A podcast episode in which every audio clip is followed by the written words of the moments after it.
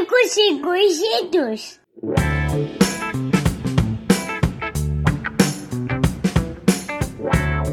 Olá, meus amigos e conhecidos, eu sou o Gabriel e esse é meu podcast, o Ninguém Perguntou. Vou começar, como sempre, pedindo para você me seguir em podcast Ninguém Me Perguntou, dá uma olhadinha no meu site, www.ninguemmeperguntou.com.br. Como prometido, não vou enrolar muito, hoje tem a parte das perguntas e respostas que a audiência mandou para a sexóloga Gi, e você vai ouvir, então, as respostas que ela tem para dar pra gente. Muito instrutivo. Ouve até o final que tá bem legal.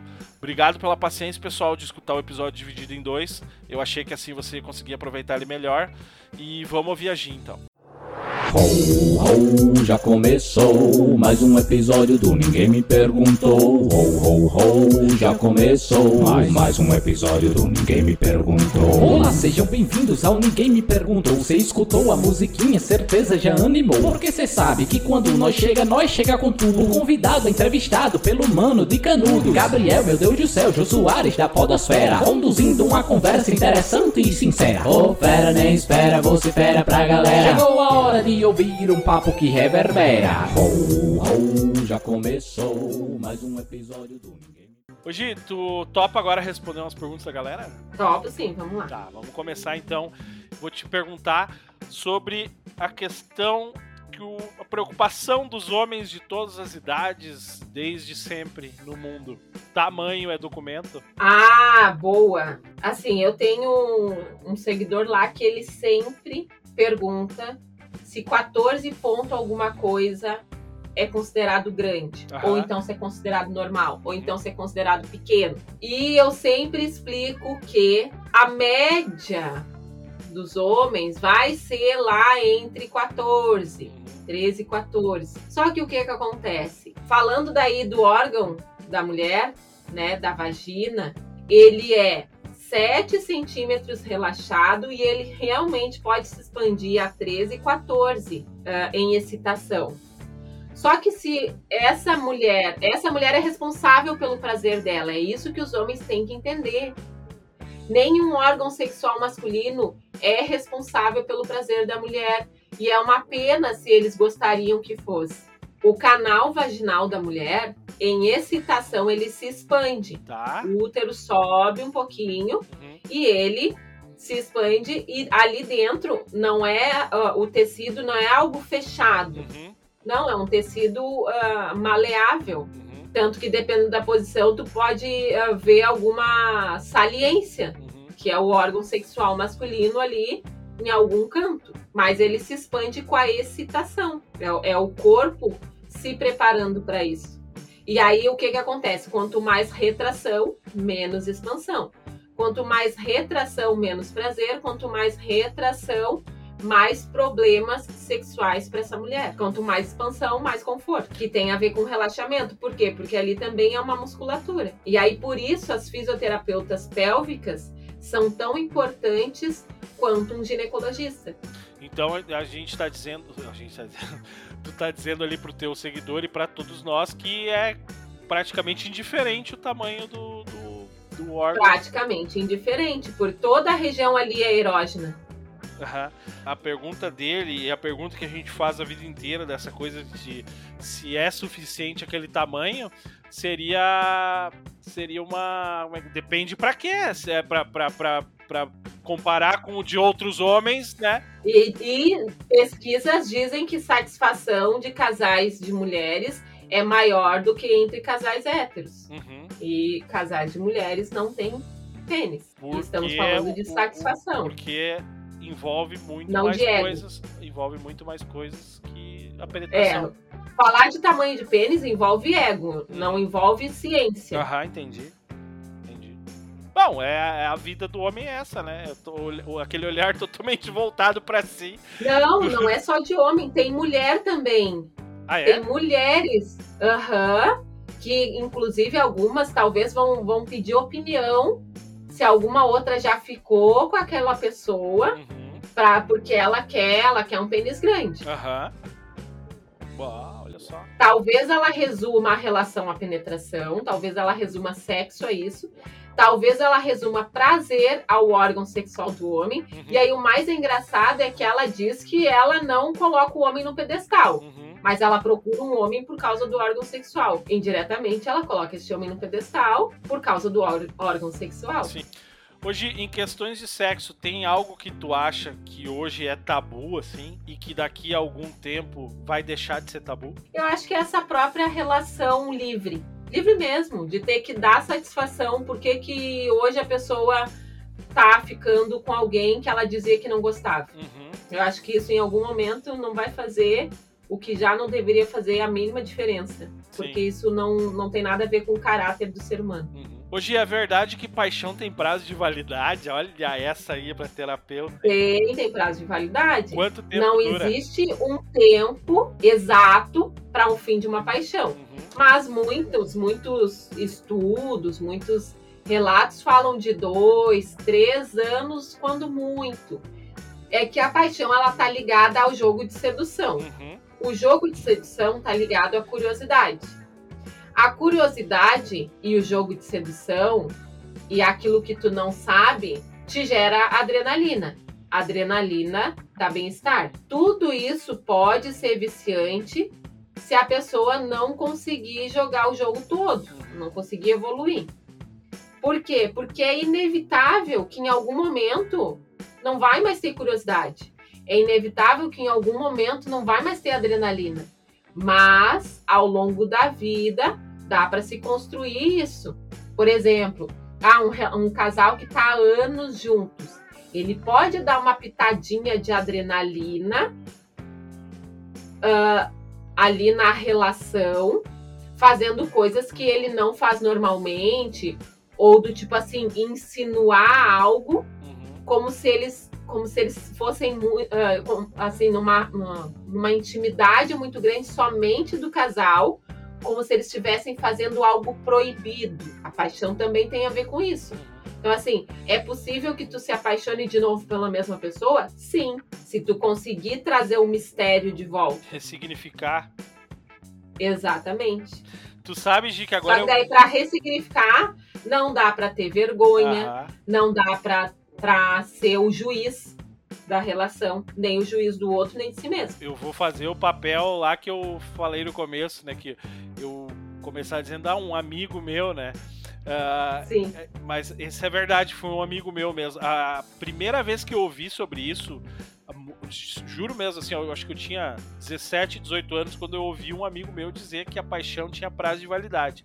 E ele dizia que a paixão durava dois anos. E eu lembro que na época não fez muito sentido pra mim, porque o cara é novo, né?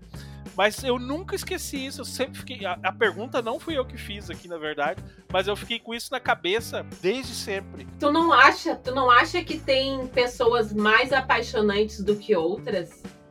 Claro. E tu não concorda que as pessoas que, que não são tão óbvias são mais apaixonantes do que aquelas que são óbvias? O que, que seria uma pessoa não tão óbvia? Uma pessoa não tão óbvia seria alguém que se preserva um pouquinho, alguém que não é tão de graça, digamos assim, falando metaforicamente. Eu- Alguém que te que te tu vê que tu vai ter que ter um esforcinho, tu vê que tu tem que ter um investimento, tu vê que assim não é para todo mundo. Aquilo que não é para todo mundo tem um gostinho de, de apaixonante. É, eu- acho um pouco relativo, assim, né? Porque eu já. Eu, eu posso. Eu, tu- no meio da tua fala, eu fiquei pensando, assim, e eu já conheci pessoas dos dois tipos, assim, né? Já fui. Uhum. Mas não, aí que tá, não que, que tenha durado esse tempo pra eu dizer, ah, realmente, ó, depois de X tempo, de dois anos, digamos assim. É, não, né? isso eu falo, mas isso eu não falo só falando da parte sexual, não tô falando só da relação a dois. Estou falando de pessoas apaixonantes por elas serem apaixonantes. Uhum. Isso nós vamos ver várias pessoas na história uh, mulheres e homens que eles têm essa coisa apaixonante de ser. Uhum. Não, eu entendi. Uma coisa mais eu autêntica. Eu, eu tô pensando assim, ó, que nem tu perguntou pra mim, né? Eu fiquei pensando nas pessoas que eu considero apaixonantes, assim, né? Só que Uhum. elas, eu não consigo encontrar características em comum nesse, nesse, nessa linha que tu falou, né? Uma pessoa que se E preserve quais as mais características? e uma pessoa que que, se acha? entregue mais, entendeu? Não, eu, isso que eu tô te Uhum. dizendo. Eu conheço pessoas que são totalmente. que se entregam, que eu acho pessoas apaixonantes, Exatamente. e conheço É, essas é, é. pessoas também que não se entregam, que também têm os seus motivos de serem apaixonantes. Ah, não, não. Eu não falei da pessoa não se entregar.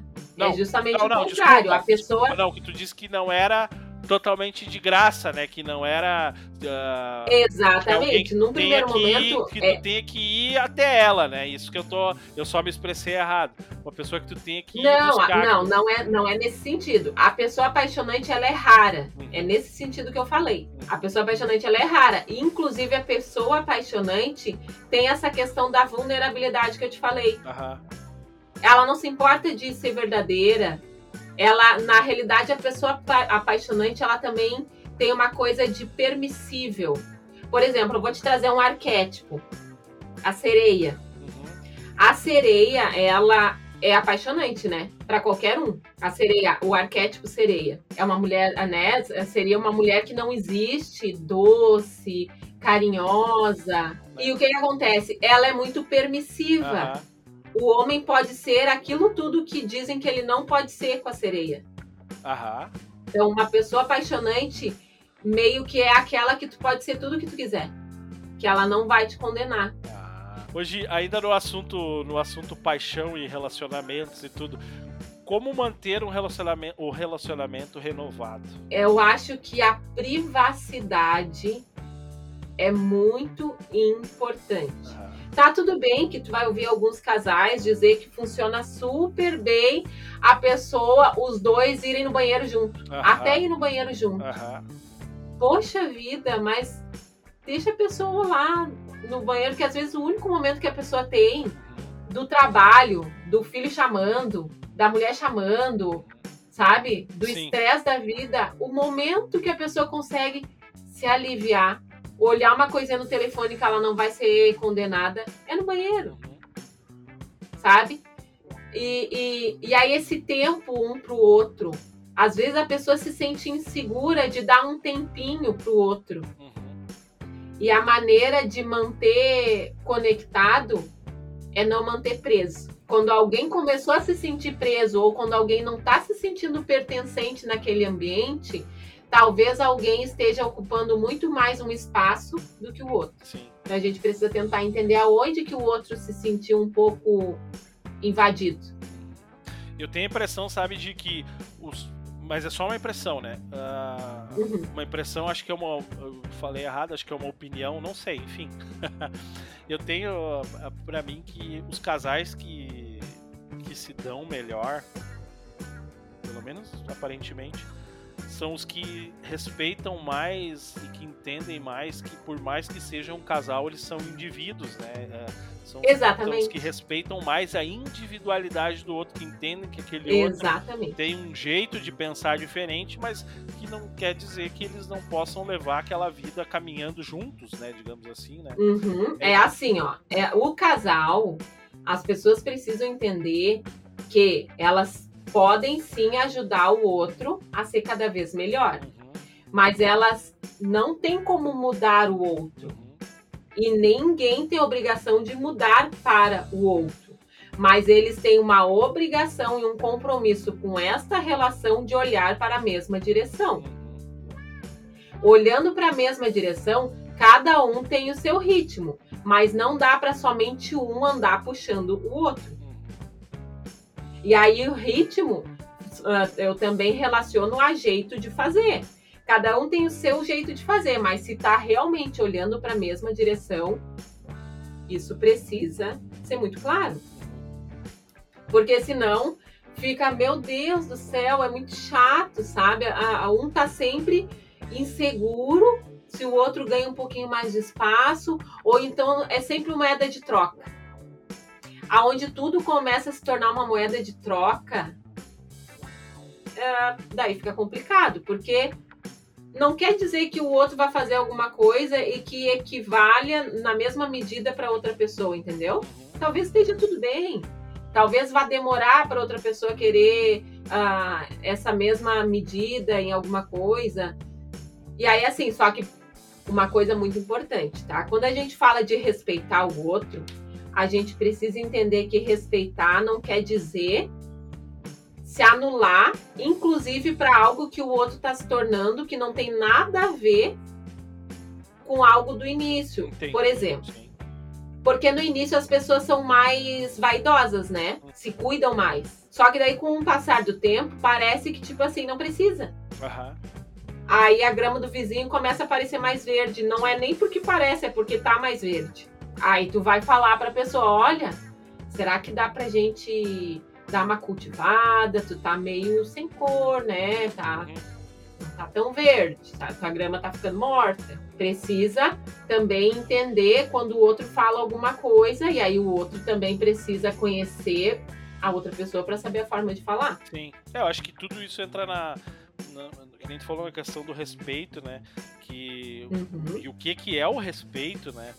Tu respeita aquela pessoa, mas tu tem que saber que tu tem que respeitar a essência dela, né? Então, a partir do momento que ela ah, vai ah, fugindo, digamos assim, ou, ou caminhando por um caminho contrário da sua essência, é respeitoso. Tu, acho que falar pra ela que, ó, tu tá indo pro caminho, né? Tu tá indo um É, caminho esse, que não esse é teu o teu caminho, né? distancia a nós, É, exatamente. ah, não é, não é, tu não é esse tipo de pessoa, né? Tu sempre foi. É, e aí a outra pessoa precisa estar ciente disso, Aham, entendeu? Porque aham. senão acontece como um monte de casal. Chega do dia pra noite e fala: olha, tu não é mais a pessoa que eu me Hum. casei. Tá bom, mas em que momento isso começou? Aham. Se começou em algum É, momento que nem Como tu é que tu percebeu. deixou passar, então- né? É, se começou em algum é momento tu que nem tu percebeu, é porque na realidade É. tu não tava mais olhando pra pessoa, É entendeu? verdade. Ah, daí é foda. Como é que tu não me avisou, né? Bah. Ô, Gi, passando, voltando pra, pra, pra parte do sexo, saindo do relacionamento. Eu não entendi muito bem essa pergunta, talvez pra ti ela faça mais sentido, porque tem uma palavra Uhum. nela aqui que eu que eu não entendi o que, que a pessoa quis dizer, mas eu vou te fazer tal qual ela foi mandada. A pessoa mandou aqui, ó, qual a posição mais arriscada na hora do sexo? Arriscada. É, eu não entendi essa parte do arriscada. O que, que seria uma coisa, uma posição arriscada?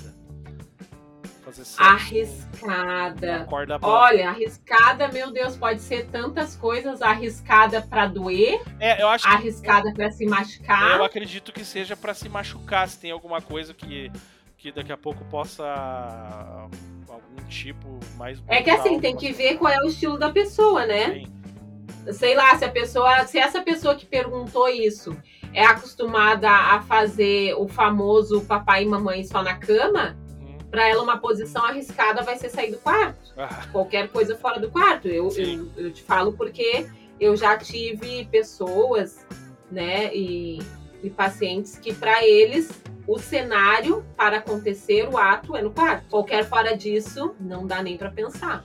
Precisa saber, essa pessoa olhou o Kama Sutra, talvez, e outra coisa.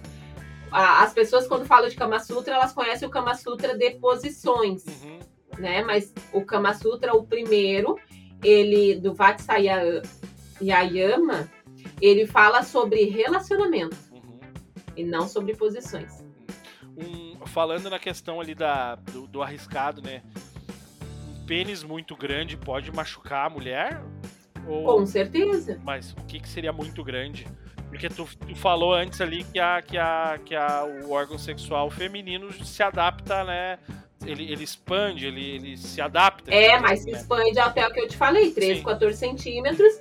Senão, ele literalmente vai cutucar o útero ou ele vai para as laterais ali, porque eu tenho toda aquela região ali para passear, né? Aham, aham, Só que assim, por exemplo, a posição de 4 pode machucar seriamente. aham. Uma vez eu vi um, um médico falando, inclusive do anal, por exemplo. Uhum. né? O anal tem técnica para fazer. Quando tu vê um filme pornô, aquilo lá ah, tem inclusive um podcast de uma atriz pornô que ela fala que ela levou quatro horas para gravar aqueles 10 minutos de anal. Não E a, tava- só que as pessoas, esse é o problema da pornografia. A pessoa pegou aquilo ali pronto e achou que em 10 minutos aquilo ali tá pronto. E E aí ela vai fazer na vida real. Vai. Qualquer um podia fazer, ela podia fazer em casa. Exatamente. Ah. E aí eu vi um médico falando que a posição ideal seria deitado, Uhum, de bruço. uhum. Quanto mais, mais apontando para o umbigo, ah, mais confortável vai ser o anal Uhum. ou o sexo. Por quê? Porque aquele canal ali dentro tá alinhadinho. Ah, de quatro, o umbigo tá para baixo. Uhum. Tu vê que tu vai fazer a, a tá reto, o órgão sexual masculino tá reto e o umbigo tá para baixo.